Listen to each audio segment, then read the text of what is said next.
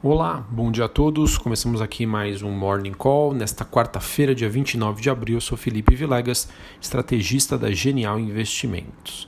Bom, as bolsas globais hoje estão novamente abrindo em alta, dessa vez puxadas por um bom resultado do Google ontem, após o fechamento do mercado, que acabou mantendo o otimismo dos investidores. Então nós temos hoje o S&P futuro subindo, as bolsas na Europa apresentando desempenho misto, mas a maioria delas com tom positivo, altas mais leves, enquanto o índice dólar tem a sua terceira baixa consecutiva, com a moeda americana recuando contra os seus principais pares globais e também contra divisas de países emergentes. Importante observar também, pessoal, que o S&P futuro ele hoje concentra cerca de 25% da sua composição em quatro nomes ligados ao setor de tecnologia. Isso vem dando um enorme suporte ao índice. Quando a gente faz uma análise um pouco mais detalhada, a gente vê que essa abertura, essa recuperação não apresenta aí uma sinalização tão rápida e acentuada quanto que a gente observa no setor de tecnologia. O que eu estou querendo dizer é que sim, a gente observa uma forte recuperação do índice americano, do S&P 500, que traz um bom humor para mercados emergentes, como o Brasil, né? o Brasil que se baseia muito no desempenho das ações americanas, só que talvez o mercado esteja ignorando o fato de que é, esse bom desempenho do mercado americano, 25% dele, ou seja, um quarto, é representado por empresas do setor de tecnologia, coisa que a gente não encontra aqui no Ibovespa. Tá? Então, isso acaba deixando aí o mercado um pouco mais dividido e cético em relação aos próximos movimentos. É, hoje o mercado ainda aguarda os balanços da Microsoft, do Facebook e da GE, General Electric, que divulgou seus números há pouco. Só para vocês terem uma ideia, o lucro da GE caiu 46% para, para 1 bilhão de dólares. Quando a gente olha o lucro ajustado por ação, temos um lucro de 5 dólares que veio bem abaixo das expectativas que previam ali um lucro de 8 dólares por ação. Então vamos acompanhar, né? É, apesar de todo o otimismo, eu reforço aqui o meu sinal de atenção principalmente em relação à bolsa brasileira. Bom, ainda falando sobre o desempenho dos ativos, o petróleo WTI negociado em Nova York volta para a região dos 14 dólares o barril, ele que acaba recuperando parte das perdas dos últimos dias. Porém, a volatilidade deve continuar com os receios de que a commodity pode voltar a ter preços negativos. Os metais industriais acabam tendo um desempenho misto e o minério de ferro aponta por uma baixa oscilação, enquanto a Vale é, identifica cortes é, nas suas ofertas que acabam dando suportes aos preços. Já já a gente fala sobre o balanço de Vale. Bom, como eu já disse, né, como eu já dei um, uma, uma brifada anteriormente, acompanhando a opinião de alguns analistas, eu já começo a ver algumas sinalizações divergentes, uns dizendo que o mercado teria exagerado no curto prazo, especialmente é, olhando para a bolsa americana. E levando em consideração que a bolsa americana pode refletir no desempenho da bolsa brasileira, vamos monitorar. Né? É, quando a gente faz uma avaliação sobre os riscos que temos à frente, é, podemos citar aqui uma piora econômica mais profunda e mais longa, uma retomada mais gradual da economia, quarentenas, né, lockdown mais longos, novas ondas de contaminação. Porém, o que o mercado olha nesse momento são apenas os pontos positivos, em que temos muita liquidez global, uma atuação agressiva dos bancos centrais na compra de ações, títulos de renda fixa, atuações também dos governos e uma posição técnica muito mais saudável, ou seja, o mercado menos alavancado. Então, sobre esse cenário, olhando especificamente é, para os pontos negativos, vejo que alguns especialistas dizem que o mercado estaria ignorando o tamanho barra magnitude das crises que parecem aí, na opinião de algum deles, maior do que o mercado está prevendo hoje em termos de crescimento, em termos de recuperação. Tá? Um contraponto disso são os bons dados que foram divulgados recentemente pela, de produção industrial pela Coreia do Sul, o país que sofreu a primeira onda de contaminação seguindo a China e já parece estar dentro de um processo de normalização.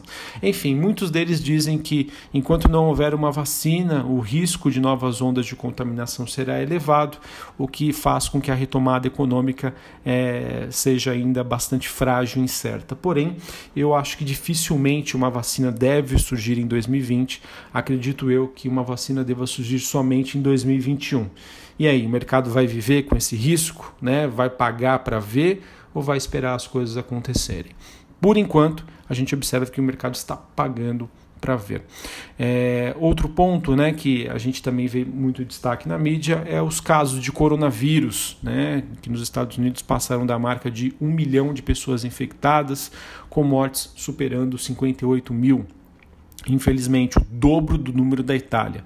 Donald Trump afirmou que essa escalada no número de, de pessoas contaminadas acabou acontecendo uh, diante aí de um maior número de testes. Uh, então, isso é o que justifica esse número crescente. Uh, enfim, pessoal, acho que a mensagem que eu quero trazer aqui é que sim, a gente observa uma movimentação positiva com os mercados se apegando a essas questões de alta liquidez e um certo otimismo aí. Porém, a gente já começa a ver ali algumas pessoas, alguns especialistas dizendo que teríamos aí um certo exagero no curto prazo, só o tempo irá dizer aí quem está certo, quem está errado. Aqui no Brasil a gente ainda reforça é, todo esse otimismo, né? Acho que talvez essa, essa recuperação sim tenha um pouco mais de sentido, levando em consideração que a Bolsa Brasileira ficou muito barata, levando em consideração que a Bolsa Brasileira sofreu, é, principalmente no finalzinho da semana passada, por questões políticas. E essas questões que aparentemente parecem ter sido resolvidas no curto prazo, né, resolvidas ali momentaneamente, então isso justifica uh, esse, essa, esse movimento de recuperação. Bom, sobre a agenda do dia. Hoje aqui no Brasil a gente tem dados de inflação, IGPM, divulgado às 8 horas da manhã, 10 e meia da manhã, resultado primário do governo central. Já nos Estados Unidos, 9 e meia da manhã, divulgação do PIB anualizado e às 3 horas da tarde, decisão da taxa de juros por lá do FONC, o Banco Central Americano. E com o juro já perto de zero, o mercado acredita que será muito provável que o Fed, o Banco Central Americano, volte a dar atenção para outras medidas para garantir uma forte recuperação econômica assim que o bloqueio do coronavírus terminar. Importante também dizer que a decisão do, do Banco Central Europeu acontece amanhã. Então vamos acompanhar, pessoal. Três horas da tarde, decisão, pronunciamento também é, do Comitê de Política Monetária nos Estados Unidos. É, pode ser que isso mude ou não o humor do investidor.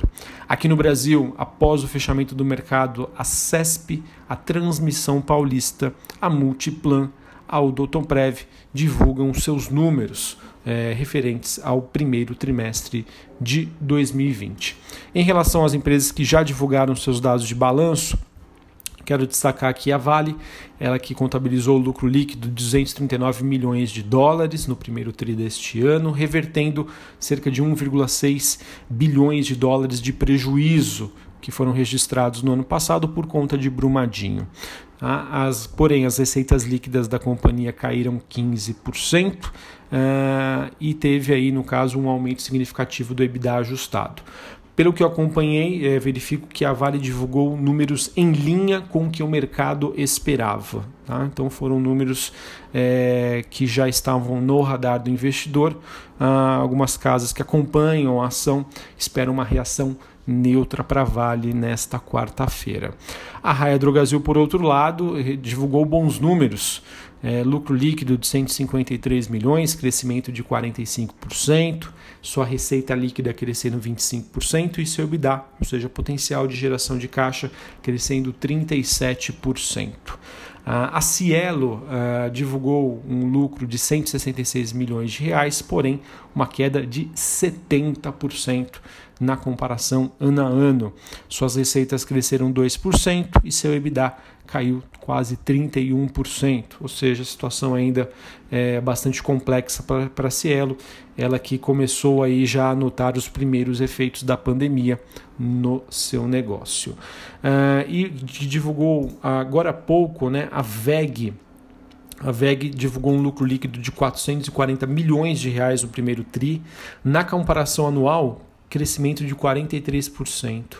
Vendas da companhia, crescimento anual de 27%. EBITDA, potencial de geração de caixa, crescimento de 34%. Então, não, não consegui verificar se foi acima ou abaixo do esperado, mas assim, olhando somente os números, né, e o crescimento que foram que foi apresentado em termos de lucro, geração de receita, vendas, me pareceu um resultado bastante positivo. Bom, acho que é isso que eu tinha para comentar aqui com vocês. É, vamos monitorar aí o mercado. Não quero botar medo em ninguém, não quero assustar ninguém, mas a gente já começa a observar alguns investidores ali um, não tão confortáveis com essa forte recuperação dos mercados especialmente para o mercado americano, tá? Brasil, não estou querendo justificar que a Bolsa Brasileira está cara, que subiu muito, não, muito pelo contrário. Mas a gente levar em consideração que talvez o mercado esteja exagerando nos Estados Unidos, isso pode trazer um reflexo aqui para a gente. É, a principal recado é, não é para sair vendendo, longe disso, mas tenha cuidado, sempre entre com ponderação e sempre esteja preparado para eventuais quedas, para eventuais momentos de estresse que podem acontecer. Tá bom? Um abraço, uma ótima quarta-feira e até a próxima. Valeu!